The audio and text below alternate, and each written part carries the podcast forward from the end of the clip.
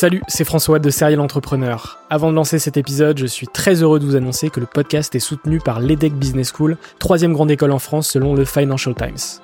L'entrepreneuriat se démarre très souvent à l'école, et vous le savez, nombreux et nombreux sont les entrepreneurs qui ont créé leur premier projet pendant leurs études. L'ambition de l'EDEC, c'est de former ces étudiants entrepreneurs à avoir un impact positif sur le monde au travers de leurs projets. L'école a ainsi intégré l'impératif de responsabilité globale dans sa stratégie, tant au niveau de ses incubateurs que de ses cours et de ses initiatives académiques.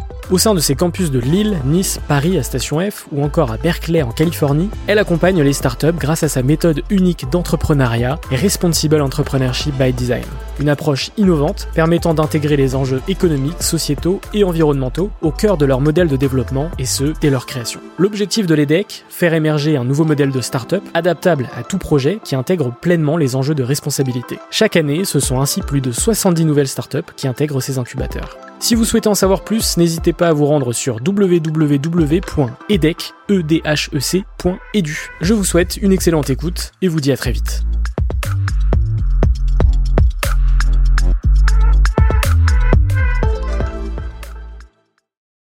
Fin du confinement, je reçois un jour un message sur Instagram d'un directeur de casting qui me dit bonjour, on voudrait vous faire passer un essai euh, pour Netflix. Je ressens un truc de ouf quand je suis dans une salle. Comment on fait pour remplir ces salles, pour que tout le monde vienne? Il y a des périodes où il faut surfer sur ta, ta vague, tu vois. T'as des soirs où t'es là et t'es- t'es- il est minuit et t'as t'as encore chaud pour travailler, tu sais pas pourquoi. Puis t'as des jours où juste il est 15h et t'as pas envie de travailler. Si j'avais pas eu ce temps pour un peu déprimer, un peu me remettre en cause, un peu douter, un peu me dire qu'est-ce que je vais faire de ma life, euh, l'éloge ne serait pas né. Notre philosophie, c'est de mettre en lumière ce qu'on aime, les artistes qu'on aime, les spectacles qu'on aime. J'adore les gens qui, en tout cas, euh, mettent tout leur cœur, toute leur Ouais. passion, toute, toute leur énergie dans projet. Ça n'a pas besoin d'être dans la souffrance.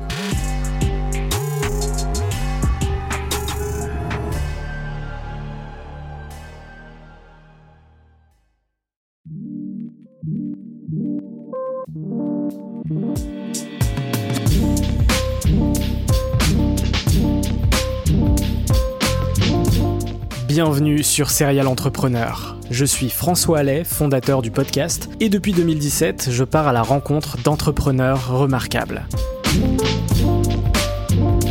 Chaque entrepreneur possède une histoire unique, a dû prendre des décisions fortes pour réussir et a franchi un cap dans son aventure grâce à des rencontres. Dans ce podcast, j'aime mettre en avant toute la richesse et la diversité de l'entrepreneuriat en France à travers des conversations intimes, authentiques et sans bullshit. Chaque dimanche à 18h, retrouvez un nouvel épisode exclusif.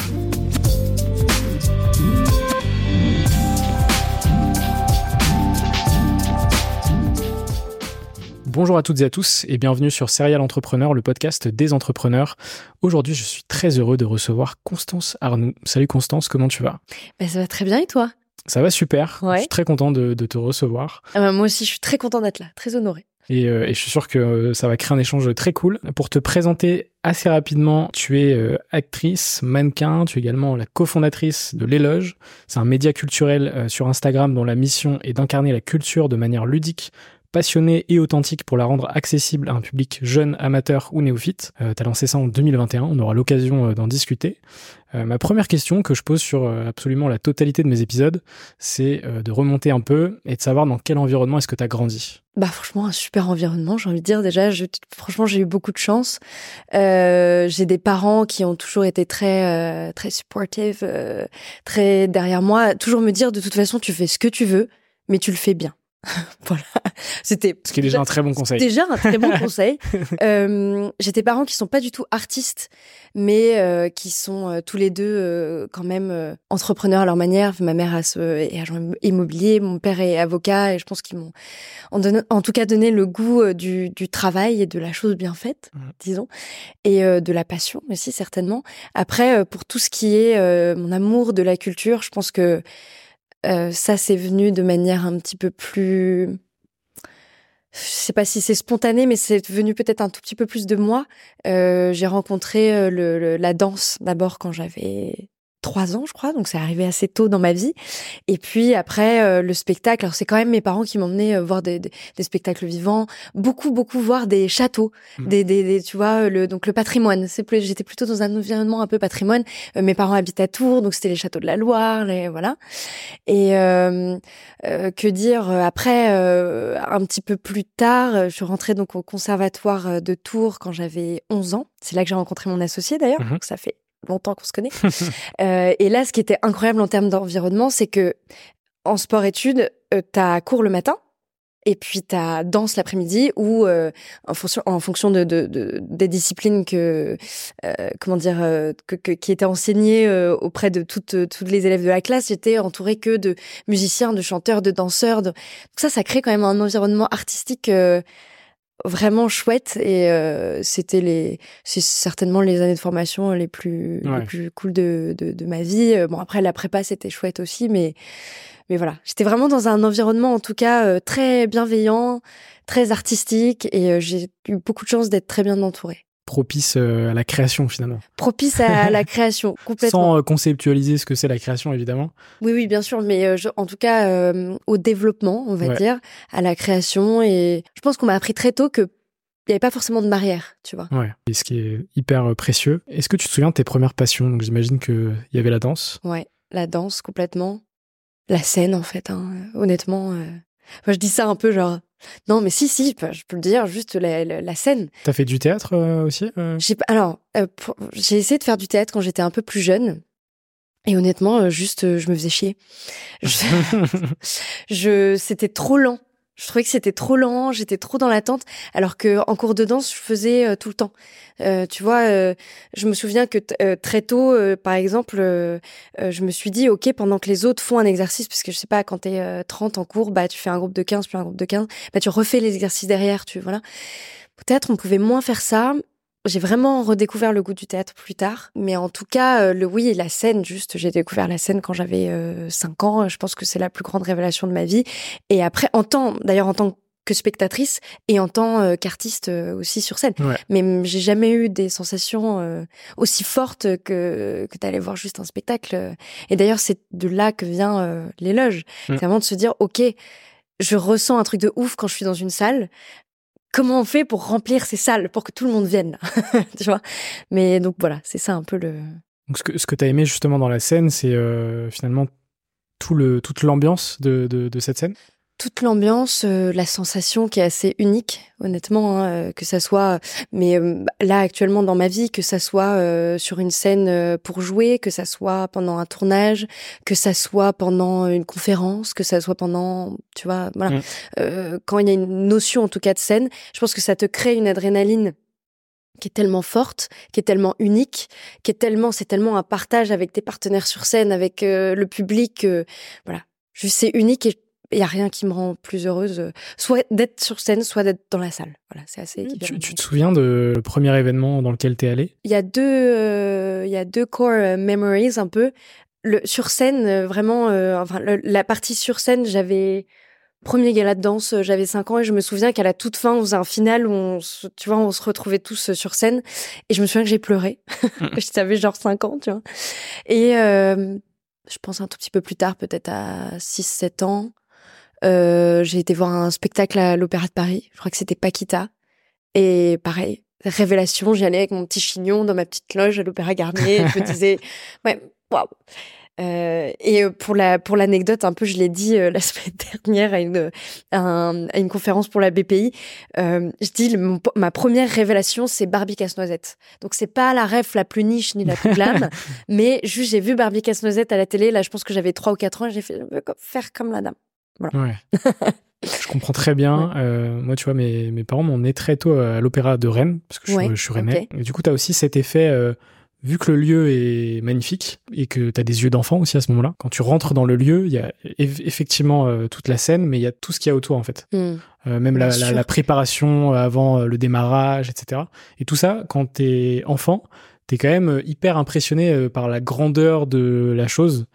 Euh, et du coup, je, je comprends euh, complètement, euh, complètement, ce que tu Le lieu joue effectivement beaucoup. Et puis, Et les, euh, les, les, les, quand tu parles de préparation, les coulisses, par exemple, c'est tout un rituel. Moi, je sais que je suis encore complètement fascinée par ça et que c'est ce qu'on adore faire avec les loges, tu vois. C'est vraiment faire les mm. petites souris, aller dans les coulisses. C'est, c'est tellement fou mm. comme accès euh, à, la, à, la, préparation du spectacle, au rituel et tout. C'est, ouais. incroyable. Je suis très, très aligné avec ça. Comment ça se passe, euh, tes études? Comment est-ce que tu vis tes études? Bien. non, bien. Euh, en fait, j'ai fait, j'ai fait beaucoup de, comment dire, j'ai fait beaucoup de virages tout le temps. Moi, ça restait à peu près dans le même domaine à chaque fois, mais si tu veux, euh, ça a toujours été euh, la course un peu. J'ai toujours fait deux choses en même temps. Tu vois, c'est le conservatoire. Bon, à partir de mes 10 ans, je retourne au conservatoire, j'ai cours le matin, j'ai danse l'après-midi, plus histoire de la danse, solfège, anatomie, enfin tout ce qui va avec la formation au conservatoire pour avoir son diplôme à la fin voilà, de, de, d'études chorégraphiques. Après, euh, je rentre euh, euh, au lycée et je continue à quand même avoir mes études de conservatoire où j'y vais le soir. Et puis tu vois je suis des études un peu plus classiques. Après il y a la prépa. Voilà c'est même pas que je fais deux choses en même temps c'est que la prépa voilà, globalement je, je, fais un peu ce que ça de ma de ma life mais j'adore. Euh, enfin sur le coup je, je, pleure quand même beaucoup le dimanche soir euh, quand je dois reprendre le train pour Orléans. Mais euh, je, je me fais des amis de ouf. Je suis j'ai une formation avec des professeurs qui sont extraordinaires. J'ai une professeure de lettres qui était incroyable et à laquelle je pense encore euh, très souvent. Et je pense que je me suis tellement, tellement, tellement challengée. En fait, globalement, hein, c'est toujours ça. Hein. c'est toujours euh, le challenge de dire, euh, allez, je fais des trucs en même temps. voilà. Et puis après, à la fin de ma prépa, je voulais absolument entrer au CELSA. C'était mon objectif principal, etc. Puis finalement, euh, à la fin de la prépa, j'étais un peu, j'étais globalement un peu déprimée. Et j'avais pas vraiment confiance en moi, donc je me suis dit, je ne passe même pas le concours, ce qui était un peu une connerie, mais c'est comme ça. Je rentre à la Sorbonne. Au bout de quatre mois, je me dis en fait, euh, je me fais un peu chier, donc euh, je vais préparer le concours du CELSA. Je passe le concours du CELSA. J'ai l'écrit, j'ai pas l'oral. Je re-rentre en prépa après la fac, donc je refais une troisième année de prépa. Et là, j'ai pas l'écrit. Donc là, ça, et euh, ça a été, franchement, je sais que ça paraît débile, mais ça a été hyper difficile. Et euh, je me suis dit, en fait, juste, il faut se mettre les mains dans le cambouis, là. Donc, euh, je suis rentrée en alternance on en parlait tout à l'heure. Je suis rentrée en master d'alternance. Et là, bah, pareil, je rentre en alternance. Donc, j'ai cours le lundi. Je suis dans une entreprise le reste du temps. Et puis, je développe euh, un peu euh, les réseaux sociaux, le mannequinat, euh, le, enfin, mes projets perso mhm. en parallèle, le soir, le week-end. Du coup, tu as été mannequin pour des marques comme Cartier, Guerlain ou encore Lacoste, si je dis pas de bêtises. Ça. Pas du tout. comment ça démarre justement ce mannequinat et à quel moment tu te dis, OK, je peux en faire mon métier? Donc, ça commence à se développer un peu pendant mes années justement de, mhm. Alternance. Vraiment, à l'origine, c'est comme ça. J'aime bien faire des photos euh, euh, depuis tout, longtemps, mm. tu vois. C'est de toute façon, ça, ça, je peux pas lutter contre ça. Je, je, je l'assume toujours pas complètement, mais on voit des photos de moi ou des vidéos de moi à deux ans et je suis déjà en train de. ah bon, c'est comme ça. Donc effectivement, ça se développe un peu. Euh, en parallèle de mes études euh, euh, comme ça, tu vois. Et puis finalement, euh, au fur et à mesure, je rencontre, je rencontre de nouveaux clients, je rencontre de nouvelles personnes. Je suis invitée dans de nouvelles, je sais pas, de nouvelles soirées. De, bon. Donc ça se développe au fur et à mesure. ça m'a permis de rencontrer plein de gens passionnants et qui avec lesquels on travaille maintenant pour les loges donc ça c'est vraiment chouette. En fait mes clients en tant que que que, que modèle mannequin avant euh, sont vraiment devenus nos, nos clients pour les loges euh, enfin nos, nos clients nos partenaires en réalité tu vois ils nous accompagnent vraiment euh, dans notre développement. Donc je pense que pour ça ça a été ça a été bien. Moi, je, suis convaincu que de toute façon, tout est connecté. À partir du moment où tu as un fit humain sur une aventure, potentiellement ce fit humain va créer d'autres trucs après. Complètement. C'est des, choses peut-être même improbables, mm. mais qui vont quand même se créer. Et du coup, c'est ce que c'est ce que t'exprimes bien finalement euh, entre une marque qui va te suivre sur du mannequinat et puis derrière sur les loges. Sur les loges et sur euh, sur mes projets en tout cas euh, personnels et qui sont vraiment là depuis des années. Par exemple, Cartier, euh, Guerlain, Chaumet, c'est vraiment nos trois partenaires principaux pour pour les loges. D'ailleurs, Guerlain était notre partenaire pour les éloges. Peut-être qu'on en parlera, mais c'est un prix du spectacle vivant mmh. qu'on a développé. et voilà, c'est notre partenaire principal. Ils ont accueilli tout le jury chez eux pour faire un dîner de délibération. Enfin voilà, on a vraiment beaucoup de beaucoup de chance. Et comme tu dis, parfois une rencontre que tu fais dans un moi, je, crois de plus en plus à la porosité entre les domaines. Euh, malheureusement, on n'y croit pas trop. Euh... Enfin, on dit beaucoup ça, mais c'est vrai, on n'y croit pas trop en France, tu vois. Et euh, moi, voilà, ça se développe, mais c'est vrai que ça se développe, mais je, bon, c'est très American. mais voilà, moi, j'ai décidé, j'ai choisi de, de faire plusieurs métiers. C'est une décision qui est pas toujours euh, facile, mais je veux dire dans, dans, dans, dans mon quotidien, hein, c'est un choix que j'essaye vraiment d'assumer, mais qui est pas toujours facile à, assumer. La réalité, c'est que honnêtement, pour l'instant, les contacts que j'ai fait dans un domaine me servent dans un autre, donc euh, voilà. Ouais, et c'est pour ça que je trouve que tu as un, vrai mindset d'entrepreneur, parce que tu tu t'arrêtes pas juste à un métier, entre guillemets, tu as envie de tester un maximum de choses et de faire un maximum de choses. Euh, D'où tu penses que ça devient cet, cet état d'esprit, en fait? Est-ce que tu penses que tu l'as dès le départ? As su le cultiver et le développer Je pense que ça vient très fort de mes parents, honnêtement. Euh, j'ai euh, une maman qui a repris ses études euh, enceinte, euh, qui, est, vraiment qui a, un esprit d'acier. J'ai un père qui est entrepreneur, qui est, enfin du coup qui est avocat, mais qui est chef d'entreprise aussi, parce qu'il a ses collaborateurs, etc. Et j'ai toujours, je pense qu'ils m'ont vraiment inculqué ce truc de ce, de, je te disais tout à l'heure, du goût du travail et surtout de se battre et, et de d'essayer. en tout cas, enfin j'avais j'avais cinq ans et mon papa qui était au bord de mon lit qui me disait il faut que tu aies confiance en toi. ça veut pas dire que j'ai toujours confiance non, mais j'ai énormément, énormément de chance. Et en tout cas, après, évidemment, évidemment, ça se cultive, mais le, le, le, truc number one, c'est l'entourage. Hein. C'est après, euh, voilà, euh, Anaëlle Malka, donc qui est mon associée, qui est ma meilleure amie depuis 17 ans, que j'ai rencontrée au conservatoire. Euh, elle, elle sort de l'ESCP, elle sort d'un euh, d'un programme d'entrepreneur. Elle a vraiment, vraiment un esprit euh, d'entrepreneur depuis le début. Elle a déjà développé trois petites boîtes seule. Elle s'est rendue compte que, bon, d'être associée, c'était peut-être, c'était peut-être la meilleure chose à faire parce que honnêtement, entreprendre tout seul, c'est quand même la grosse galère. Enfin, j'imagine que tu sais euh, ce que tu fais. Je sais pas si vous étiez associés tous les deux dès le début, mais presque. Voilà. En tout cas, c'est un vrai challenge. Moi, c'est mes associés, c'est c'est mes j'allais dire c'est ma vie, c'est peut-être un peu honnêtement elle est une, énorme partie de ma vie et de moi aussi donc euh, mais maintenant on est on est trois hum, sans elle je ferais rien.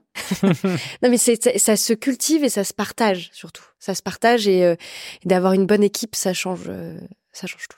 Ouais, et puis ton entourage, c'est un vrai booster. C'est euh, un vrai booster. Mais même, même mon mec qui est pas du tout, euh, enfin qui est pas du tout, je vais dire qui est pas du tout entrepreneur, qui a peut-être moins cet esprit euh, d'entrepreneur, mais qui est artiste et qui a quand même une, une boîte de production, tu vois. Mais sur le côté un peu plus artistique, voilà, c'est un soutien immense. voilà, après, je pense que c'est accepter le doute, accepter que parfois ça se passe pas exactement comme tu veux. C'est bref, tout ça on sait tout ça, euh, il y a plein de gens qui le disent, mais c'est euh, c'est accepter qu'il y a des périodes où il faut surfer sur ta, vague, tu vois, qui était parfois, tu sais pas, mais même des journées, tu vois, t'as des soirs où t'es là et t'es, il est minuit et t'as as encore chaud pour travailler, tu sais pas pourquoi. Puis t'as des jours juste il est 15 heures et t'as pas envie de travailler, et c'est ok. T'es pas chaud et c'est franchement c'est ok, c'est ok. Mais euh, c'est pour ça que c'est bien d'avoir une équipe aussi, hein, parce que là je je découvre le pouvoir de déléguer. c'est magique. C'est magique, c'est dur, mm. c'est dur, mais c'est magique.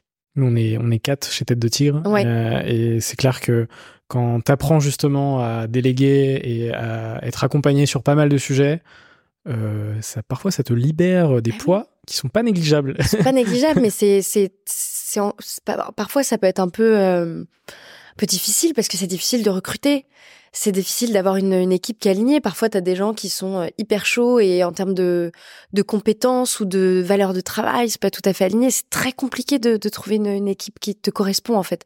C'est même pas une bonne, c'est évidemment une bonne équipe, mais c'est une équipe qui te correspond, qui est alignée avec ce que tu fais. Ouais, il faut clairement un, un alignement euh, total ouais. sur, euh, sur tous les sujets.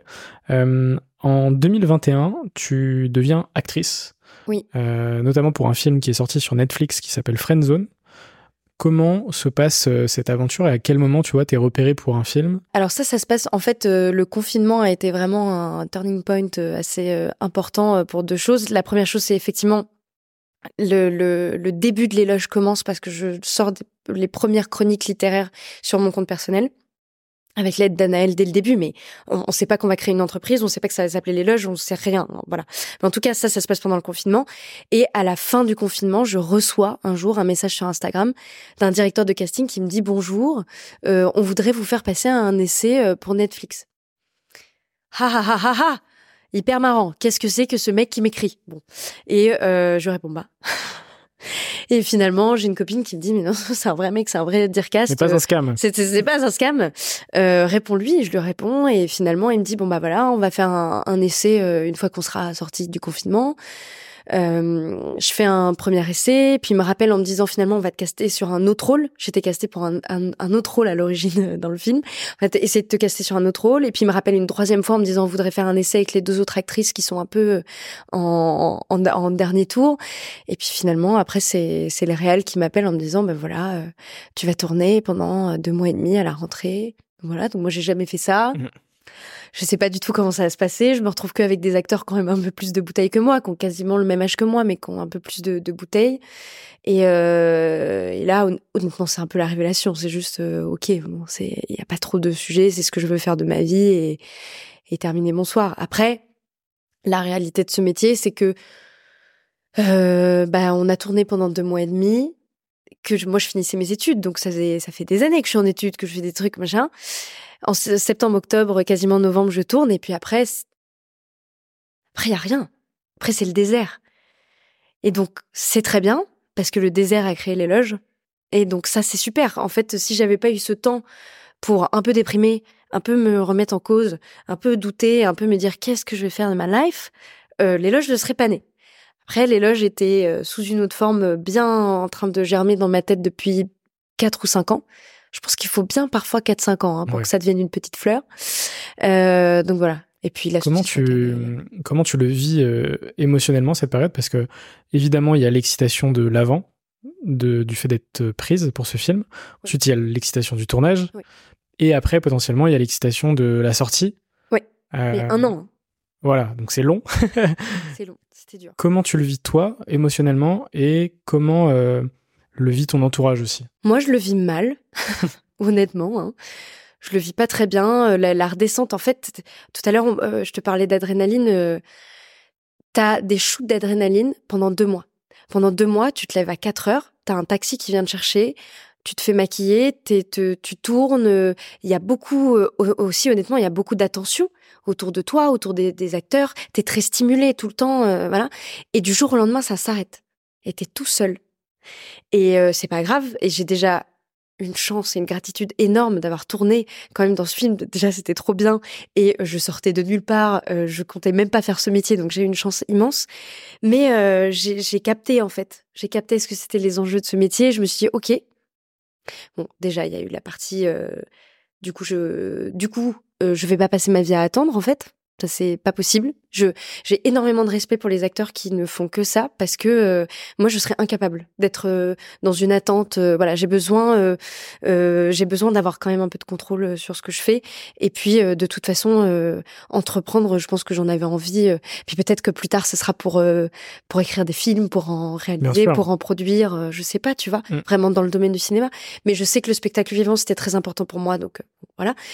Après, euh, surtout, euh, l'envie d'être actrice et d'être artiste, euh, je peux pas te dire beaucoup plus que ça a été vraiment difficile, que ça a été beaucoup de remises en question. en plus, j'avais développé une image quand même avec toute cette partie un peu euh, mannequinat, réseaux sociaux, machin. Euh, j'étais, euh, tu sais, j'avais une image un peu de petite française, très blonde. J'avais mes cheveux un peu, genre tout le monde disait Bardot, Bardot, machin. Bon. C'est vrai qu'à ce moment-là, tu as eu quand même beaucoup de retours médias. Oui. Et pareil, du coup, ça rajoute aussi peut-être une pression supplémentaire. Bah, en tout cas, euh, je sens qu'on me colle une image. En plus, quand on te compare euh, à Brigitte Bardot, par exemple. Ouais, alors physiquement, hein, vraiment, c'est juste, euh, j'ai les mêmes vœux, voilà, hein, ça s'arrête un peu là. Hein, non, mais vraiment. mais en tout cas, c'est le, le, fantasme que les gens projettent un peu sur moi. Et puis, en fait, pendant des années, je kiffe et je, je surfe sur la vague et, et ça m'apporte plein de trucs en soi. Il y a pas de problème. Mais au bout d'un moment, je, je pète un câble. Je pète un gros câble. je fais ma crise d'ado euh, je me coupe les cheveux courts, je les teins en noir, je change complètement de style vestimentaire. Euh, J'arrête complètement de faire des photos. Je veux plus qu'on me voit. Je voilà. Euh, et euh, alors j'attends quand même que le film sorte. Hein. Là, on est juste après la sortie du film, il y a un an. Et euh, c'est une période qui est pas très facile. Je pense que je fais une petite déprime. ouais, tu changes de look change de look. je, change, mais je, je, change complètement de mindset en fait, honnêtement. Hein. Je Euh, bon voilà, si on va dans des trucs un peu plus euh, un peu plus deep, euh, psychologiques et tout, je pense que j'en peux plus euh, d'être associée à mon physique, honnêtement, juste voilà, que j'ai complètement envie de couper ça et j'ai envie, j'ai besoin, j'ai besoin euh, viscéralement de me prouver que juste je peux faire autre chose euh, autrement, euh, voilà. Et donc et donc bah là c'est pareil, ça renforce l'éloge. Je pense que même en tant qu'actrice, ça me ça me change complètement au fond de moi, j'ai accès à des trucs auxquels j'avais pas du tout accès avant. Ma colère, par exemple, j'avais pas du tout accès à ma colère. Maintenant, j'ai bien accès. Voilà. Donc difficile, mais fondateur, on va. Et donc tout ça donne finalement lieu à la création de l'éloge avec euh, une associée qui est Anaëlle, qui est une de tes meilleures amies du coup. Ouais. Ou ta meilleure Qui est amie ma, peut-être, qui est ma meilleure amie, je peux le dire. C'est un peu, c'est un peu tout. hein. C'est un peu mon pilier de vie, on, on va dire. Voilà. Comment euh, comment est-ce que ça se crée euh, l'éloge du coup avec elle? Comment ça se À crée? Partir bah, du moment où l'idée arrive. Je pense que effectivement ça germait dans mon esprit depuis quelques années où je me disais j'ai envie de créer quelque chose qui va parler de culture, euh, qui va parler de spectacle vivant, peut-être un peu, différemment, mais je savais pas comment. Et en fait, euh, donc ce que je te disais pendant le confinement, je sors des premières chroniques euh, littéraires où vraiment je pose mon iPhone sur un rebord de fenêtre chez mes parents. Euh, je viens d'apprendre à faire du montage, mais je suis très lente. Donc je passe une semaine à faire un, un montage de trois minutes, voilà, c'est très long. J'envoie mes plans, euh, tu vois, euh, rédigés à Anaël, qui les corrige, qui me fait des retours, qui me fait des retours sur la vidéo. Donc vraiment, on commence à travailler ensemble dès le début. Et surtout, je savais aussi depuis longtemps que euh, si je m'associais un jour, enfin si je faisais un projet un jour, euh, ça serait avec elle. Je savais depuis longtemps. Donc voilà. Et après, euh, donc après le tournage du film, je te dis, j'ai une période un peu compliquée. Et en janvier, après janvier 2021, je parle à Annelle et je lui dis voilà, euh, je pense que les chroniques, peut-être qu'il y a quelque chose à en faire. Est-ce que ça te dit qu'on fasse quelque chose ensemble? Ou on crée un, une page dédiée. En tout cas, euh, ça a démarré comme ça. Tu vois, on crée vraiment une page sur Instagram dédiée. Donc là, on se dit ok, mais on fait les choses euh, correctement à peu près. Donc euh, on embauche quand même quelqu'un euh, pour nous faire une DA. Euh, on trouve un nom, on se dit ok, on a une date de lancement, on tourne un peu une vidéo. Enfin, on a une légère stratégie de com, mais honnêtement, c'est un peu une bouteille à la mer. Au début, on se dit ok, on va voir ce que ça donne. Et euh, l'éloge euh, naît le 4 avril 2021. Voilà. Comment ça se passe euh, du coup les premiers mois? Et qu'est-ce que vous faites justement sur ces premiers mois euh, sur euh, sur l'éloge C'est le bordel. c'est le bordel. L'inverse m'aurait étonné. je même je vais me confier à vous. Je, je, je vais faire une petite devinette. À ton avis, à quelle heure Donc le lancement était le 4 avril 2021 à 18h. À quelle heure on a fini? Je passe 17h30. 17h58. Ok. Mais vraiment, je ne te mens pas. 17h58, on était déjà en train de poster notre dernière vidéo. C'était, c'était un peu la panique. On, on lutte, on lutte avec Anaël hein, contre notre nature qui est un peu euh, comme ça. Mais plus sérieusement, comment ça s'est passé les premiers mois? Franchement, très bien parce que on pensait pas du tout que ça allait dé- démarrer euh, si fort, si vite. euh, tu vois que que les gens allaient suivre le projet, qu'on allait avoir des euh, des partenaires qui allaient nous suivre aussi rapidement. C'était euh, notre tout premier partenaire, c'est Guerlain, et on a travaillé avec eux au mois de mai. C'était un mois plus tard. Enfin, tu vois. Ce qui est hyper rapide. ce qui est hyper rapide, euh, on a eu beaucoup de chance. Et Dobra, qui est donc notre troisième associé depuis là, depuis le mois de septembre, euh, est arrivé euh, dans la vie de l'éloge euh, au mois de septembre, euh, en nous disant moi j'aime trop le projet, euh, moi je suis plutôt spécialisée euh, en théâtre. Est-ce que ça vous dit euh, que je fasse des, des, des guides pour vous, des chroniques? On était là, bah ouais, ok. Mais au début, franchement, bon, Anna, elle a plus une formation d'entrepreneur que moi, mais on apprend Est-ce tout qu'il sur le y, a- est-ce qu'il y a une formation d'entrepreneur? Est-ce que Non. vraiment euh, Alors, Est-ce a- que ça existe pas. vraiment ça? Non, mais elle a plus une formation business oui, que vois- moi. je vois bien. Tu Ouais. vois, elle sort de l'ESCP, elle... Bon voilà, Oui. moi je je- j'ai une formation de communicante. On apprend, en fait, ça fait trois ans qu'on apprend sur le tas. C'est douloureux, mais c'est efficace. C'est ça aussi qui est cool Voilà. avec euh, l'entrepreneuriat, c'est que c'est c'est un giga apprentissage et en Ouais. fait en sur des péri- sur des périodes courtes, en tout cas qui sont courtes mais qui paraissent, je pense, un peu plus longues, Oui, euh, on apprend quand même euh, énormément. Ouais. C'est-à-dire qu'il y a un condensé d'apprentissage qui est juste gigantesque que si, je sais pas, euh, on avait fait autre chose, par exemple. Complètement. Parce qu'en fait, tu te, bah là, je vois avec les éloges, hein. waouh, je sais pas dans quoi on s'est lancé les gars, mais on s'est dit tiens, si on faisait une cérémonie du spectacle vivant pour 250 personnes au théâtre du Châtelet. Quelle idée, franchement. Ça va être facile. ah ouais, bien sûr.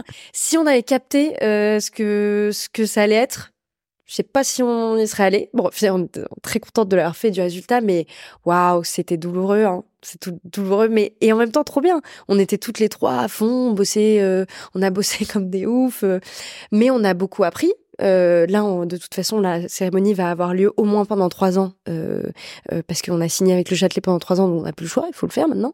et c'est une très bonne chose. Mais mais oui, on, a appris. Ce que j'allais dire, c'est qu'on a appris plein de choses pour l'année prochaine, mais en se prenant des situations quand même parfois un peu difficiles à gérer. Mais c'était, c'est ouais, pareil, fondateur, dur mais fondateur. Après, excuse-moi, je me permets juste de dire un truc. Permets-toi parce que on est en process avec Anaël pour déconstruire euh, ce truc.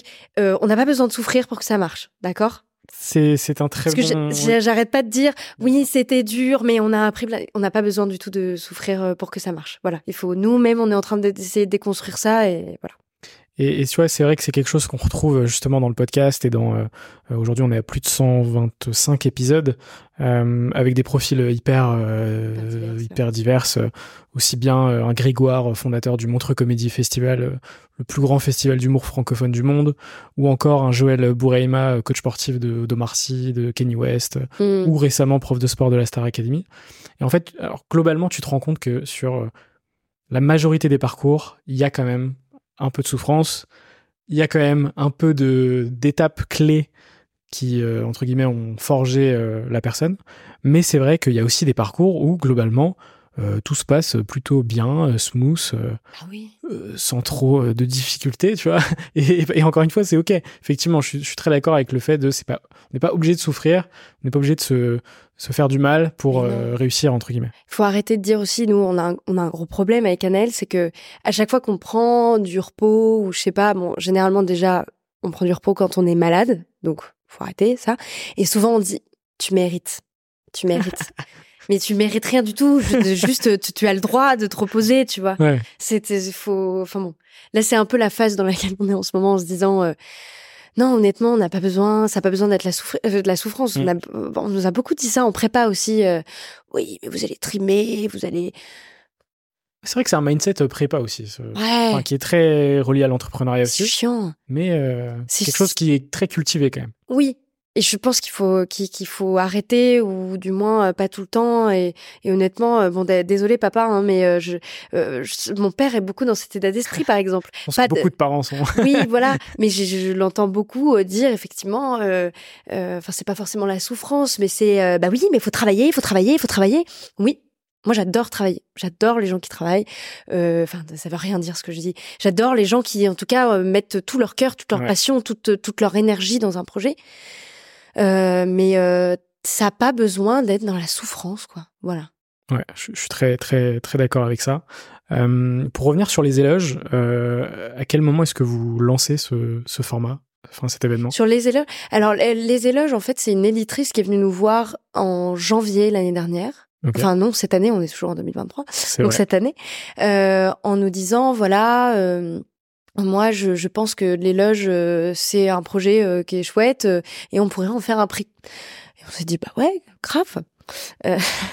donc c'est comme ça que ça a démarré et en fait effectivement en y réfléchissant toutes les trois avec De Brian et elle on se disait t'as des prix qui existent pour le théâtre T'as euh, les Molières, t'as le syndicat de la critique, euh, t'as des prix pour euh, la danse, mais qui sont assez niches, tu vois. Honnêtement, quand tu connais pas le milieu, bon, euh, t'as les Benoît de la danse, t'as le prix de la robe, t'as voilà. bon, je me, ça doit rien te dire, par exemple, ce genre de prix, toi. voilà, bon, c'est complètement, c'est complètement normal parce que personne n'est au courant. Et on s'est dit, ok, est-ce qu'on ferait pas un truc pour rassembler le spectacle vivant et juste avec un état d'esprit? L'éloge, ça s'appelle l'éloge parce qu'on parle que de ce qu'on aime on voit plein de trucs, il y a plein de trucs qu'on n'aime pas, ben on n'en parle pas. voilà, juste notre philosophie, c'est de mettre en lumière ce qu'on aime, les artistes qu'on aime, les spectacles qu'on aime, le, voilà. Et on s'est dit qu'avec les éloges, on allait faire pareil. Alors, on l'a fait sous forme de prix. Donc, ça veut dire qu'il y a quand même un prix, un jury, etc. Mais la présélection est faite par Annelle Dobra et moi, du coup. Mhm. Euh, tout le monde pourrait avoir un prix. C'est juste se dire, OK, les artistes et artisans du spectacle vivant sont des rockstars au même titre que euh, Beyoncé. Euh, on va les, on va les rassembler tous ensemble. Euh, on va faire une grosse stuff et on va les mettre en lumière. Et notamment pour les artisans, tu vois, donc les euh, perruquiers, perruquières, euh, costumiers, costumières, euh, décors, bref, les artisans, c'est quand même des métiers de l'ombre du spectacle vivant. Et des métiers de fou. Et des métiers de fou. On parlait des coulisses tout à l'heure, c'est un truc de ma boule. Moi, les, les, les coulisses des ateliers costumes de l'Opéra de Paris, on a fait un reportage là-dessus. C'est mon plus beau souvenir de tout ce qu'on a fait avec les loges. C'était incroyable, j'avais envie de pleurer toutes les deux minutes. Et d'ailleurs, le, monsieur qui nous a fait faire le tour, c'est Xavier Ronce, qui est euh, adjoint à la direction euh, de, de, des ateliers costumes. Euh, et il était dans notre jury cette année. Et voilà, c'est hyper important pour nous de, les mettre en lumière. Et on a vu à quel point ils étaient, ils étaient contents et ils étaient honorés. Et on leur disait, mais les gars, vous êtes des stars, en fait, c'est normal. Donc, donc voilà. Et puis après, pareil, on a, je parlais de partenaires tout à l'heure, mais on a eu tellement de chance. Euh, le Châtelet qui nous a soutenu de ouf, qui nous soutient depuis le début. Le, le donc Guerlain euh, qui a été là, euh, Vanity Fair qui était notre partenaire média. Enfin, on a quand même une chance euh, folle, quoi. Ouais, des gens qui vous ont fait confiance euh, finalement assez tôt. Ouais, vraiment. Et là, on ça, sent que bah, c'est super précieux. Et on sent que pour l'année d'après, du coup, bah, les gens peut-être qui normal, hein, le projet n'existait pas encore, mais qui doutaient un petit peu et qui ont vu la cérémonie cette année, on sent vraiment qu'on a de nouveaux soutiens pour l'année, pour l'édition suivante. Donc, euh... croise les doigts. Trop cool. Euh, pour euh, revenir justement sur les loges, qu'est-ce qu'on peut retrouver sur les loges? Et, et j'imagine que du coup, c'est que du contenu. Enfin, l'essence même de ce contenu, c'est vous, Oui. parce que c'est des contenus que vous avez appréciés. Enfin, c'est des choses que vous avez Euh, le, tu veux dire les spectacles dont on parle? Exactement. Ah oui, complètement. Ah, je, bah, dis, le... je dis contenu parce que. Oui, oui. le, le- bon, en tout cas, la ligne éditoriale, c'est la ligne éditoriale de notre cœur.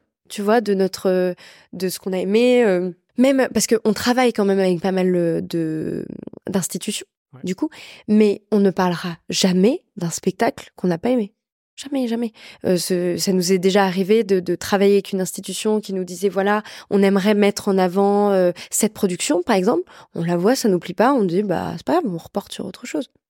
Mais effectivement, la- notre ligne éditoriale, c'est euh, c'est la ligne éditoriale du cœur, de la passion, de c'est de la transmission. de- voilà, c'est juste on va voir des choses, on les aime et on les on les transmet. C'est pour ça aussi que on est c'est très compliqué d'expliquer en fait finalement ce qu'on fait parce que c'est pas vraiment du journalisme, c'est même pas vraiment de la chronique, c'est pas de l'influence, c'est je sais pas trop ce que c'est. Pour, pour le coup, le terme média est très bon et tu Oui. vois typiquement, euh, enfin nous sur le podcast, euh, le travail, c'est pas un travail de journaliste. Euh, on n'est Ouais. pas neutre. Mais vois, non, oui, parce que les gens qu'on reçoit aussi dans le podcast, c'est des gens qu'on apprécie de par euh, leur travail, leur personnalité. Enfin, c'est des gens qu'on a envie de recevoir et avec qui on a envie de discuter. Euh, et du coup, c'est clair que bah, c'est pas du journalisme entre guillemets. Mais non, c'est ça. Mais donc c'est compliqué parce que euh, en même temps, ça fait partie des, des nouveaux médias aussi. les nouveaux médias, euh, mais les, les gens ont, ont forcément envie de te mettre dans une case ou avec un, un, Ouais. un- un statut ou un métier, mais ce qui est normal, tu vois. Et, euh, et moi, honnêtement, quand je le dis aux, partenaires d'ailleurs, je, quand parfois on a des, nouveaux contacts avec de nouveaux partenaires, de nouvelles institutions et qui me disent euh, donc euh, là dans le budget influence, euh, et je suis là genre non. je dis non et c'est c'est pas un gros mot. Il y a, des, influenceurs qui font des choses absolument extraordinaires et c'est pas du tout ça. C'est c'est simplement de dire bah c'est pas tout à fait ça. C'est de la curation, c'est de la production, c'est très compliqué de mettre des, des mots sur ce qu'on fait. Après, qu'on me demande, voilà, juste on a créé un média digital incarné, un média culturel digital incarné. C'est un bon, un bon, un bon résumé. Voilà. c'est quoi les, les objectifs futurs pour, euh, pour les loges L'objectif le plus large, c'est euh, évidemment, euh, c'est super bateau, mais c'est continuer à, grandir pour que simplement la culture touche de plus en plus de personnes. Ça, c'est sûr. De continuer à partager à plus grande échelle. euh, voilà. après, comment te dire, canaliser les idées que Annelle, Dobra et moi, on a toutes les deux minutes. C'est très compliqué parce que il y en a, il y en a plein qui sont mauvaises. Hein, c'est mmh. pas du tout ça. Mais c'est, on, tu vois, on essaye de se, de se canaliser. Mais je sais pas. Hein, pour te donner des exemples, on se dit que à une échelle allée de 5 ans. Euh, bon, déjà, on va, on va continuer à développer l'éloge et les éloges, mais on a envie d'avoir vraiment une de société de production. On a envie de développer peut-être un festival. On a peut-être euh, envie juste de, de développer, euh, de, de, produire des spectacles. On a envie de lancer de la papeterie. Enfin, je, sais pas. Tu vois. Ouais. Mais en tout cas, on a besoin. On s'est rendu compte de ça aussi avec Anaël en tant que qu'entrepreneur. Du coup, on, on se rend compte qu'on nous, notre, notre plus-value, entre guillemets, c'est de développer le, de, de, des idées, de développer des projets, mais une fois que le truc roule, euh, ce qui est le cas là, par exemple, de, un peu plus de l'éloge, tu vois, ça va faire trois ans, on va fêter nos trois ans au mois d'avril. On a peut-être un peu plus envie de déléguer. D'ailleurs là, euh, Dobra est complètement envie, en train de, de devenir euh, rédac chef. On va lui laisser la main sur le média de plus en plus. Et nous, on a envie de développer euh, d'autres projets dans le projet, comme toi tu me disais, bah voilà, on, on a développé il y a 18 mois notre société de production bah c'est un peu voilà. Bon après là je te lance plein d'idées comme ça ça ne fera rien tout de peut changer tout peut changer je, je veux pas je veux pas jinxer non plus mais euh, c'est très drôle parce que quand on me demande aussi euh, mes objectifs c'est à peu près la même réponse que je donne. C'est-à-dire à l'heure actuelle, j'ai ces objectifs qui sont euh, globalement assez larges, mais ça peut changer demain. tu vois? ça peut changer demain et on sait pas, on sait juste que ce qu'on adore, c'est c'est créer des, des, des, nouvelles choses et de tout simplement. Voilà, de, de on verra. Ouais, carrément. Euh, on va pouvoir passer à la partie bilan de cette aventure, même si évidemment elle est euh, encore très récente. Euh, j'ai deux petites questions et la première c'est quel a été le moment le plus difficile de ton aventure au global? Même si peut-être tu me l'as déjà raconté du ouais, un petit peu. par, rapport à l'éloge, du coup, ou le globalement Au global. Ouais, bon, là, je pense que je t'en ai parlé un peu tout à l'heure, mais effectivement, la, la, grosse, grosse période de doute qui a duré qui a duré presque un an où vraiment je me suis dit, euh, je me souviens d'une conversation, d'une conversation avec mes parents euh, où je leur dis je veux plus rien faire. J'ai plus envie de rien faire, j'ai plus de, j'ai plus d'envie, j'ai plus, je sais pas, je sais pas qui je suis, je sais pas ce que je fais, je, sais pas à quoi ça, sert tout ça.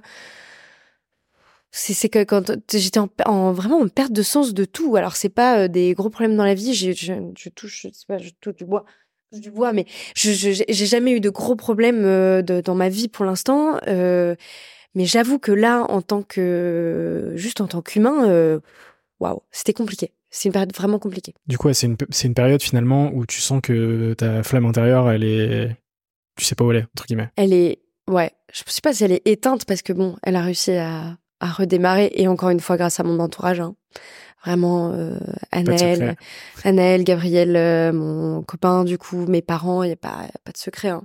Mais euh, je, je, je, me souviens que j'écrivais beaucoup à ce moment-là. J'écris pas euh, pour être lu du tout. Euh, juste, j'écrivais dans un journal beaucoup à ce moment-là. Je suis retombée dessus d'ailleurs il y a pas longtemps c'était euh, c'était deep dans le sens où j'étais très en colère j'étais en colère contre tout euh, j'étais en colère contre moi-même très fort je me je me détestais un peu tu vois j'étais en rejet de de tout et puis je je doutais de de tout aussi et notamment sur la partie artistique oh, je me disais je enfin, là du coup j'ai lu que j'écrivais mais en fait euh, c'est très compliqué de se dire artiste, de dire que tu crées, de dire que t'as est-ce que j'ai quelque chose à dire. Euh. Puis bon, ça, on n'en a pas du tout parlé encore jusque-là, mais euh, en tant que femme aussi, euh, tu vois, de se dire c'est quoi ma place, comment je la prends, comment je l'ai prise jusque-là, est-ce que c'est ok, qu'est-ce que j'en pense. Voilà, ça a été. En fait, t'as toutes tes croyances qui s'écroulent et faut reconstruire. Et en plus, euh, vu que c'est un moment où finalement tu es assez exposé publiquement, ce qui n'avait pas été le cas, entre guillemets, euh, du moins au grand public, comment justement, tu vois, t'as as reçu tout ça Le film, euh, très bien. Franchement, j'ai eu, j'ai eu peur avant que ça sorte en me disant, ça se trouve, il va y avoir des vagues de... Bon, en même temps, c'est pas un film très clivant, à Friendzone, il hein, n'y a pas de, pas de problème. C'est une comédie romantique très sympathique, donc vraiment, il y avait aucun, aucun souci. Mais non, non, ça s'est très bien passé à la sortie du film, aucun problème. C'est plus après donc du coup, il y a eu vraiment un shift un peu à 360 degrés, où notamment, alors c'est marrant, ça s'est matérialisé vachement là-dessus. Donc j'ai changé un peu physiquement, de coupe de cheveux, de tout ça. Et les gens étaient hyper virulents avec ça, par exemple. Voilà, c'était là, c'était là où je voulais euh, aller, tu vois. Mais what the fuck, tu vois. Enfin, je sais pas, où j'ai, ah ouais, alors j'avais des commentaires hyper virulents euh, sur mon physique de, euh, enfin, c'est même pas virulent, j'abuse un peu, mais juste d'où tu me donnes ton avis euh, sur une histoire de coupe de cheveux. En fait, ça paraît très superficiel comme sujet cette histoire de coupe de cheveux, mais c'était très révélateur d'un truc beaucoup beaucoup plus profond, tu vois, de j'appartenais un peu aux gens et je l'avais choisi en termes d'image et de euh, la petite française mignonne euh, avec ma coupe à la bardeau, un peu 60 les gens adoraient. Puis à un moment, j'ai fait en fait moi ça me convient plus, je change et les gens ont pas kiffé. Je en termes de chiffres, ça c'est pareil, je sais même pas si ça sert à quelque chose de le dire, mais je sais pas, il y a peut-être 15 euh, 000 personnes qui sont arrêtées qui ont arrêté de me suivre. Alors que tu vois, c'est très probable que si t'avais été un homme, ça aurait Enfin, il y aurait eu absolument aucune réaction potentiellement. Mais oui, mais sans doute. Euh. Après, je veux pas mettre euh, tout sur le dos euh, de ça, mais en tout cas, je sais que j'ai commencé à en fait, euh, toute la période avant vraiment, on va dire la, transition entre guillemets, le, shift, tu vois. Euh, j'ai beaucoup lu d'essais féministes, euh, entre autres en tout cas, mais en tout cas j'ai beaucoup lu, je me suis beaucoup documentée et ça m'a, mais ça m'a retourné complètement. Je te dis là, je me suis dit mais en fait, le, le les convictions avec lesquelles je vis, presque les valeurs hautes avec lesquelles je vis depuis depuis du coup ça faisait 24 ans. Euh, est-ce que ça a du sens pour moi? Pour qui est-ce que je vis? Pour qui est-ce que je fais les choses? Voilà, c'est des questions que je me pose toujours. Hein. Je suis en chemin. Je pense que c'est un chemin de vie pour. Euh, c'est un chemin de, vie. Je n'ai que 27 ans, mais euh, c'était en, tout cas oui. Ta question à l'origine, c'était quelle était la période la plus la plus difficile? Je pense que c'était vraiment cette vraiment cette période. Ouais. après, pour des choses vraiment internes et Bien sûr. pas très graves, hein, mais pas facile. Et à l'inverse, euh, quel a été le moment le plus marquant positivement de ton aventure? Un pic de, de joie, tu vois, de kiff. Bah, je pense le, le, tournage du film. Ouais. Euh, les éloges. Là, au mois de septembre, ça a été un gros, gros pic. En fait, je pense que ça faisait deux ans, euh, qu'on, enfin, ça fait deux ans et demi qu'on développe un projet qui est abstrait pour beaucoup de personnes, je le comprends, tu vois, c'est sur les réseaux sociaux. Et encore une fois, c'est ce qu'on disait tout à l'heure. Qu'est-ce que vous faites, euh, les blogueuses de province, là, nous parler vite fait de culture, bon, voilà. Euh, tu vois, c'était assez abstrait et euh, peut-être pour certaines personnes qui nous suivent, mais surtout pour nos partenaires, pour les institutions, pour les directeurs d'institutions. Imagine, euh, c'est des, je leur en veux pas, hein, mais c'est euh, des mecs de, pour la plupart, qui ont plus d'une soixantaine d'années. C'est des hommes, c'est une autre génération, c'est voilà. Et en fait, d'avoir trois nanas là d'à peu près 25 ans qui créent un projet qui parle de culture, bon, et là tu rassembles tout le monde en physique dans une salle pour présenter une cérémonie, du, du, un prix du spectacle vivant. Et en fait, par exemple, on a reçu un énorme soutien, il est vraiment trop chou, du directeur de l'Opéra Comique qui s'appelle Louis Langré, qui est un, un chef d'orchestre extraordinaire. Lui, mais notre soutien number one après les éloges en nous écrivant, mais ce que vous faites, c'est extraordinaire, merci de le faire pour la culture. Et, euh, et voilà, et pourtant, c'est le profil que je décrivais juste avant. Bon, c'est Là, c'est pareil, je suis dans une phase où je me dis ça ne doit pas être un moteur, mais... Euh, mais ça fait quand même plaisir. Ça fait plaisir et euh, forcément, tu es un peu obligé, et en tant que jeune, donc ça tu le partages avec moi, et en tant que femme, euh, tu vois, et qui travaille sur les réseaux sociaux aussi, parce que parfois c'est un peu obscur, la question de la légitimité, elle est quand même là. Ça ne doit pas être ton moteur principal, mais tu vois, bon. En tout cas, ça a été un moment très important pour nous je pense. Et euh, d'ailleurs, je me suis rendu compte euh, euh, il y a peu que on n'avait pas assez fait un, point d'ancrage, tu vois. En se disant, ok, on se pose deux minutes, quand même c'est cool. Quand même c'est cool. On a on, a bien bossé. on c'était c'est les, les, puis on a eu beaucoup de chance. On a été hyper soutenus. Notre jury aussi. On avait un jury mais avec des gens extra, des profils hyper hétéroclites qui soutiennent l'éloge depuis le début et qui nous ont soutenus pour les éloges à fond. Voilà, juste on a eu beaucoup de, beaucoup de chance. Ok, super.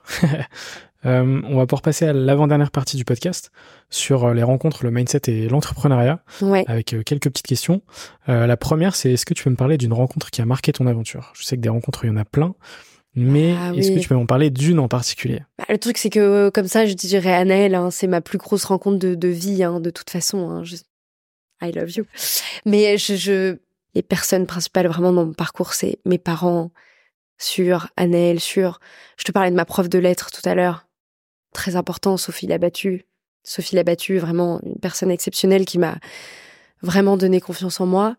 Après, ça peut être une, une réponse globale, ça va ça ouais, hein, voilà, c'est des, des réponses un peu, peut-être un peu globales. Après, évidemment, il y a eu euh, euh, Gabriel, euh, mon amoureux, un autre de mes piliers de vie, euh, qui, voilà, qui est arrivé dans ma vie euh, dans une période où, je- justement, il est arrivé dans ma vie, le pauvre, juste au début de ma période euh, compliquée. Et euh, il m'a vraiment aidé, tu vois, dans le dans, dans la transformation, tout le tout le sujet du théâtre aussi. Voilà, on revient sur le sujet de la légitimité, mais tu débarques, tu tournes un film Netflix, tu rentres chez Adéquate, mais en même temps, t'as pas fait une seconde de théâtre dans ta vie, et les gens sont là. Ah ouais, tu es actrice, toi. Hum, c'est mignon. Donc euh, bon, euh, tu vois, c'est ça a été ça ça m'a vraiment aidé. Puis bon, euh, après il y a eu oh, il y a eu quand même un moment assez euh, fondateur aussi. Donc là c'est pareil, c'est un groupe, mais on a monté une compagnie de théâtre avec mes amis de, de cours de théâtre parce qu'après je me suis mise à pr- prendre des cours de théâtre et puis à rencontrer une super bande. Euh, on a fait Avignon l'année dernière et tout. Et je pense que ça a été un vrai shift pour moi Avignon. Ouais. Euh, de me dire euh, ok euh, on joue pendant un mois non-stop tous les jours on va tracter tous les jours il fait 40 degrés on fait 21 dates d'affilée c'est la galère on est en colloque à 7 enfin c'était un peu c'était un peu sport mais moment un peu fondateur aussi cet été quand même de donc bon pardon j'ai parlé de beaucoup Ah trop non, de gens j'ai pas choisi une personne mais euh, Ça, ça, ça me va très ouais. bien. j'espère que Euh, j'oublie personne je suis sûre que je vais sortir tout à l'heure en disant putain mais tu, voilà tu me l'enverras en message et on le Bah, on le rajoutera. euh, pas Alors la liste euh, globale euh, des 100 personnes qui ont marqué des 100 Constance. personnes. Alors, je voudrais mon discours de, de, de, de, de remerciement de, prix va être très long. Non, non, oui. t'inquiète, ce sera, ce sera très bien. Euh, pour revenir sur, sur ce que tu as dit euh, sur la légitimité, euh, du coup, il y a un truc qui est relié, c'est le fameux syndrome de l'imposteur, qui est très présent dans Maladie. l'entrepreneuriat. Euh, moi, je suis convaincu que ce syndrome, en fait, il va se soigner au fil euh, d'étapes clés, au fil euh, d'actions importantes et au fil aussi des rencontres que tu vas pouvoir faire. Bien sûr, ah bah, ça c'est sûr. Et en fait, euh, c'est quelque chose, je pense, qui est naturel. Euh, tu vois, même euh, après six ans de podcast, parfois tu, tu te dis, ok, est-ce que je suis légitime? Est-ce que machin euh, Tu vois, cette année, j'ai été dans la liste 30 under 30 de Oui, j'ai vu, bravo. Gros syndrome Bravo. de l'imposteur. Ah bah, tu te dis, eh, pourquoi? Donc, mais, mais c'est hyper cool. Bravo, et- profite, fais un point d'ancrage aussi. mais tu vois, tout ça, et, et encore plus quand, t'as- quand cette légitimité, elle est apportée par des personnes extérieures, comme par exemple euh, la personne que tu m'as citée euh, il y a quelques minutes. De ma prof de lettres, Euh, non, je sais alors, plus. cette Non, personne, mais aussi celle, qui, celle qui vous a envoyé un message. Ah, le Louis Langré, oui, bien voilà. sûr, oui, oui, oui. tu vois, en le- fait, le- tout ça, ouais. c'est des choses qui vont quand même. T'ancrer, voilà. bien sûr.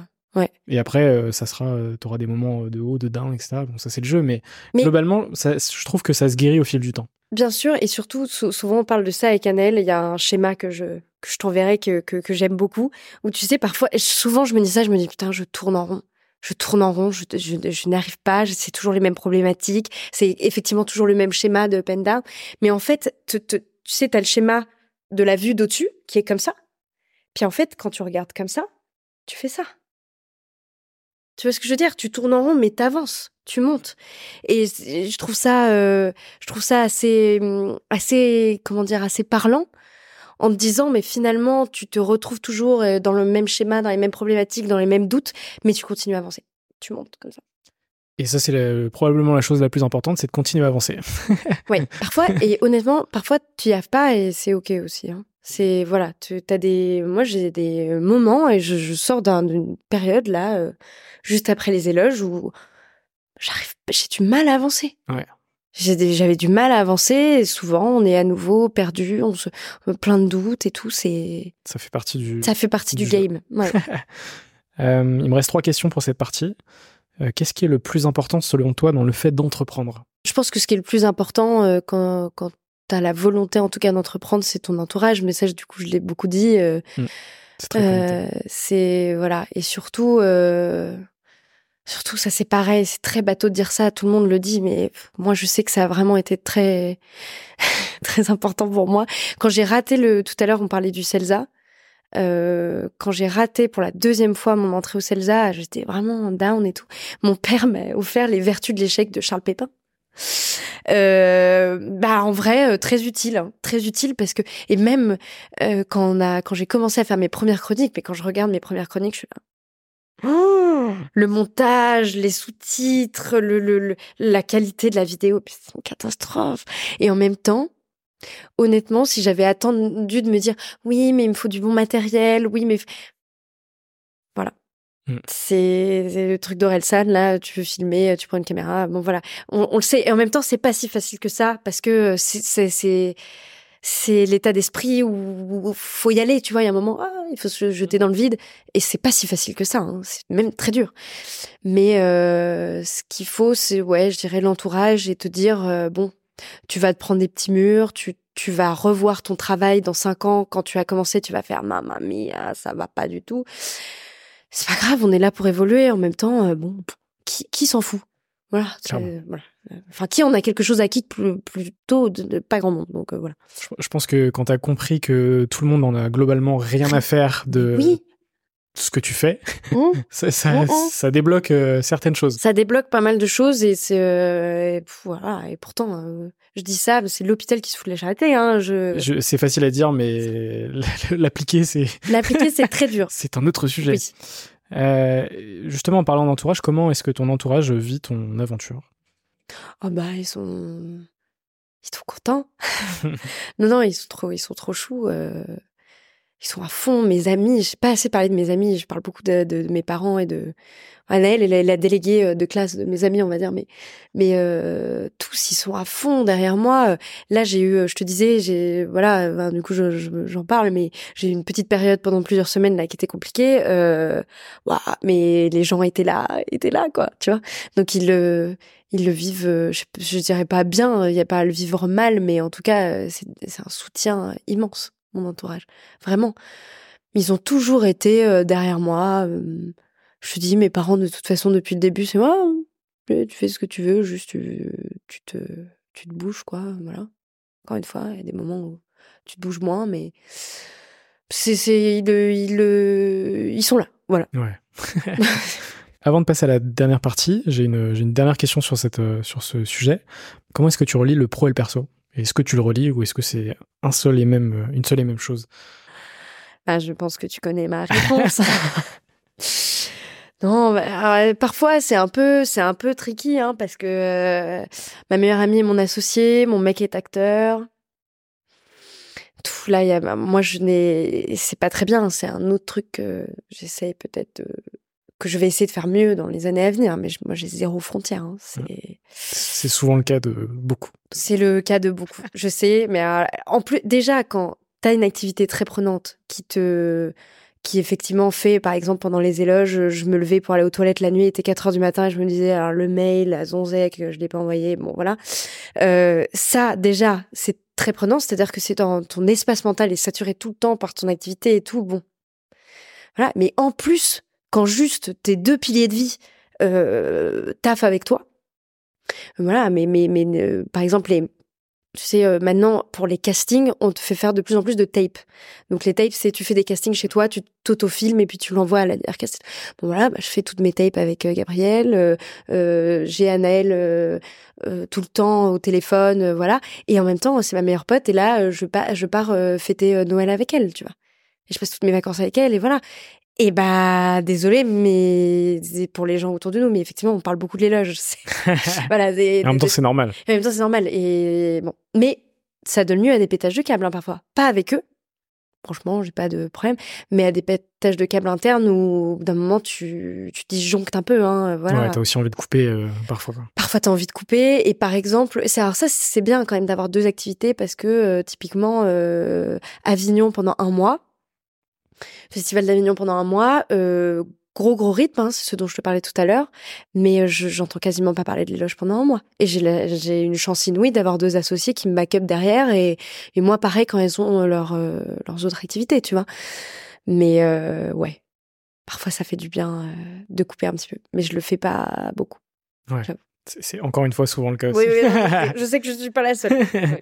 Euh, du coup, on va passer à la dernière partie de notre échange oui. avec quelques petites questions rapides. À chaque fois, tu as le temps d'y répondre.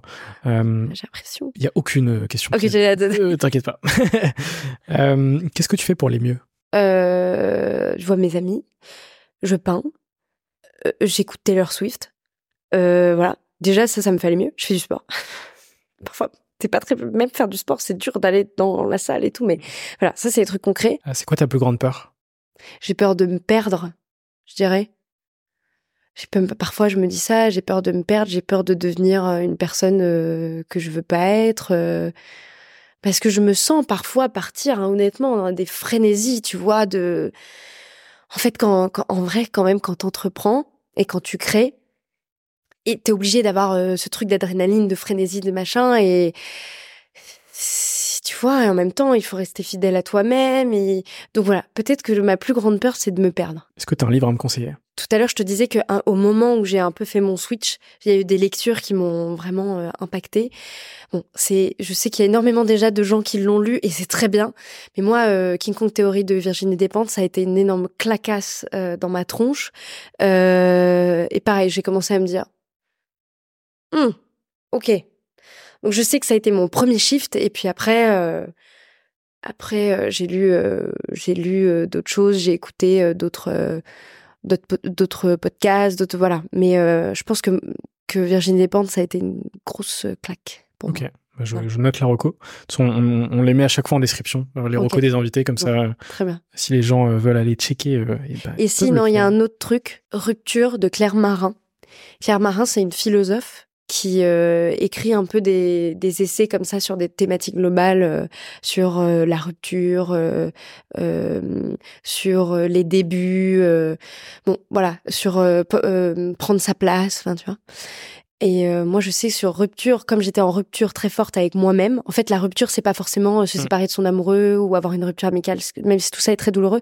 La rupture avec soi-même, c'est très douloureux aussi. Donc voilà. Ok. Est-ce que tu as un film ou une série à me conseiller? Oui, oui. en ce moment, en ce moment, je suis en train de regarder euh, Mrs. Maisel. Je sais pas si tu as entendu parler de cette série. The Marvelous Mrs. Maisel. Euh, sur, euh, c'est sur Prime. C'est extraordinaire. C'est une meuf dans les années 50 qui fait du stand-up. Ah, nice, ça me plaît. Et euh, elle est extraordinaire. Je veux être, je veux être cette femme. Okay. Elle est et surtout, euh, moi, à titre totalement perso, pour ces trucs qui me trigger justement d'être on n'en a pas beaucoup parlé euh, sur ce sujet-là, mais moi, ça m'a beaucoup trigger euh, pendant tout un moment de me dire, euh, justement, avec toutes ces lectures, etc., de me dire, j'ai, je suis hyper féminine, euh, physiquement, dans mon style, puis même j'aime ça, tu vois. Je, suis assez girly, je j'aime m'apprêter, tout ça. Euh, de voir là euh, un personnage principal qui est hyper girly, hyper années 50 et puis en plus bon, les années 50 c'était quand même pas le même d'elle pour les femmes, qui est hyper ancré, hyper aligné, hyper drôle, hyper intelligente, et en même temps qui euh, en chie pour certains trucs, qui est en galère, qui a ses enfants, qui a son ex-mari, mais avec qui s'entend bien. Ça déconstruit plein de trucs et euh, c'est hyper bien écrit, c'est hyper bien joué. Bon, en plus c'est New York, années 50, euh, c'est génial. Voilà. Le, pitch me plaît. je suis voilà, je, suis en plein dedans là, donc je t'avoue que je suis assez stimulée. Encore une stand-up années 50 et en plus une femme, je voilà, je, le mix est bon. y a-t-il une question que tu aurais aimé que je te pose, mais que je ne t'ai pas posée? Si on n'a pas. Bah franchement, j'ai parlé de Mrs. Maisel, donc. Euh, franchement, euh, la boucle est bouclée, euh, tout est bon. j'ai rajouté une question cet été, donc il me reste trois questions.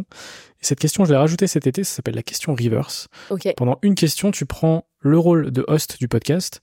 Ah. Et si tu avais une question à me poser, ce serait laquelle? Bah moi, je te demanderais quel est le meilleur conseil que tu as à me donner. C'est un, un, apprentissage personnel que j'ai eu ces dernières années. Trop longtemps, je me suis mis un peu dans un personnage qui n'était pas ce que j'étais parce que je cachais ma personnalité, euh, tu vois, pour euh, correspondre à quelque chose de normal, entre guillemets. Et ça, en fait, j'ai eu ce déclic, euh, bah, notamment sur 2020, 2021, etc., où en fait, faut apprendre aussi à être le plus, le plus soi-même, entre guillemets. Et en fait, c'est comme ça que tu vas créer des relations qui vont être hyper authentiques, hyper saines, Et, et, en fait, tu te rends compte que ces relations hyper saines, hyper authentiques, elles vont créer des trucs qui vont être incroyables. Et, en fait, moi, on m'a beaucoup dit, quand j'ai, quand j'ai lancé la boîte, on m'a beaucoup dit, ouais, euh, le business, il euh, n'y a pas la place pour les émotions, il n'y a pas la place pour l'authenticité. Euh. et en fait, tu te rends compte que, bah si, quand tu crées ces relations-là, derrière, ça crée du business, naturellement, avec des gens qui deviennent même parfois des amis. Et en fait, ça crée quelque chose de beaucoup plus fort que si tu si avais mis ta carapace et que tu étais juste une façade de toi-même. Donc je pense que mon meilleur conseil, c'est ça, c'est soit euh, toi-même, en fait, tout simplement.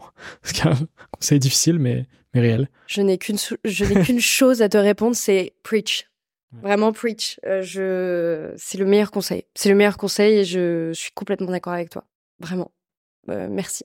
bah avec plaisir. Merci pour cette question. Très difficile, mais. Désolé, désolé. On s'est dit que c'était une bonne question. Exactement.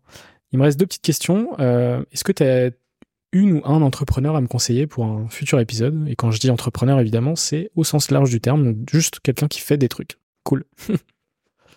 moi, alors c'est là pour le coup, on parle de rôle modèle. Euh, il y a il y a une star de l'entrepreneuriat qui, qui, nous a énormément aidé avec euh, Anaël, euh, c'est Pauline Legnaud, mhm. qui a un podcast aussi, qui est, voilà, Pauline, je sais qu'on commençait à écouter son podcast il y a longtemps, elle nous a vraiment donné envie d'entreprendre, donc là, bon, parle plutôt de, rôle modèle.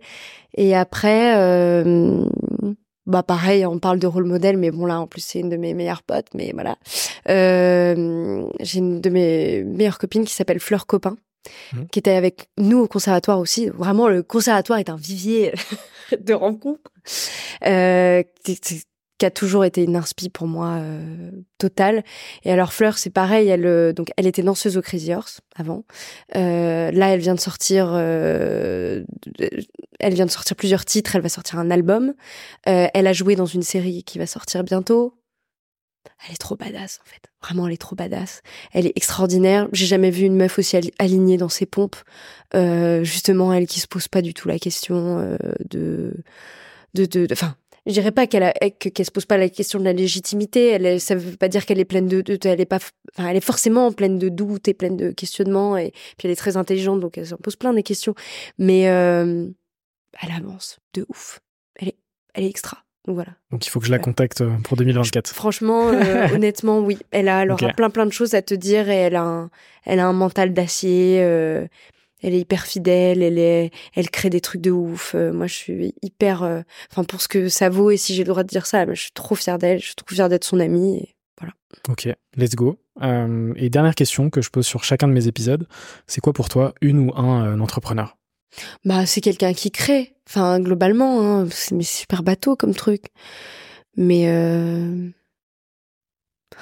après, de manière plus business entre guillemets. En fait, un entrepreneur c'est quelqu'un qui a une vision. Peu importe ce que tu fais, c'est d'avoir une euh, une une vision euh, un peu un peu différente, un peu un peu particulière. voilà. Bah écoute, ce seront les mots de la fin. Les mots de la fin, je sais pas si c'était les, meilleurs. Non, non, mais franchement, c'était très cool. J'ai beaucoup apprécié euh, cet échange. J'espère que ça t'a plu. Ouais, ça m'a beaucoup plu. Merci encore pour ton conseil. Je vais y penser. Bah avec plaisir. Euh, moi, ça m'a beaucoup plu aussi. Euh, j'espère que toi qui nous as regardé et écouté, ça t'a plu. Euh, on mettra évidemment tous tes liens en description pour aller suivre à fond les loges et soutenir finalement les prochaines étapes de ce média culturel. Merci. Et qu'est-ce qu'on peut te souhaiter pour la suite, à part un maximum de kiff? Ah, Moi, ça me va très bien. Pour la suite, un maximum de kiff à toi aussi. Merci beaucoup. Ciao, ciao. Salut.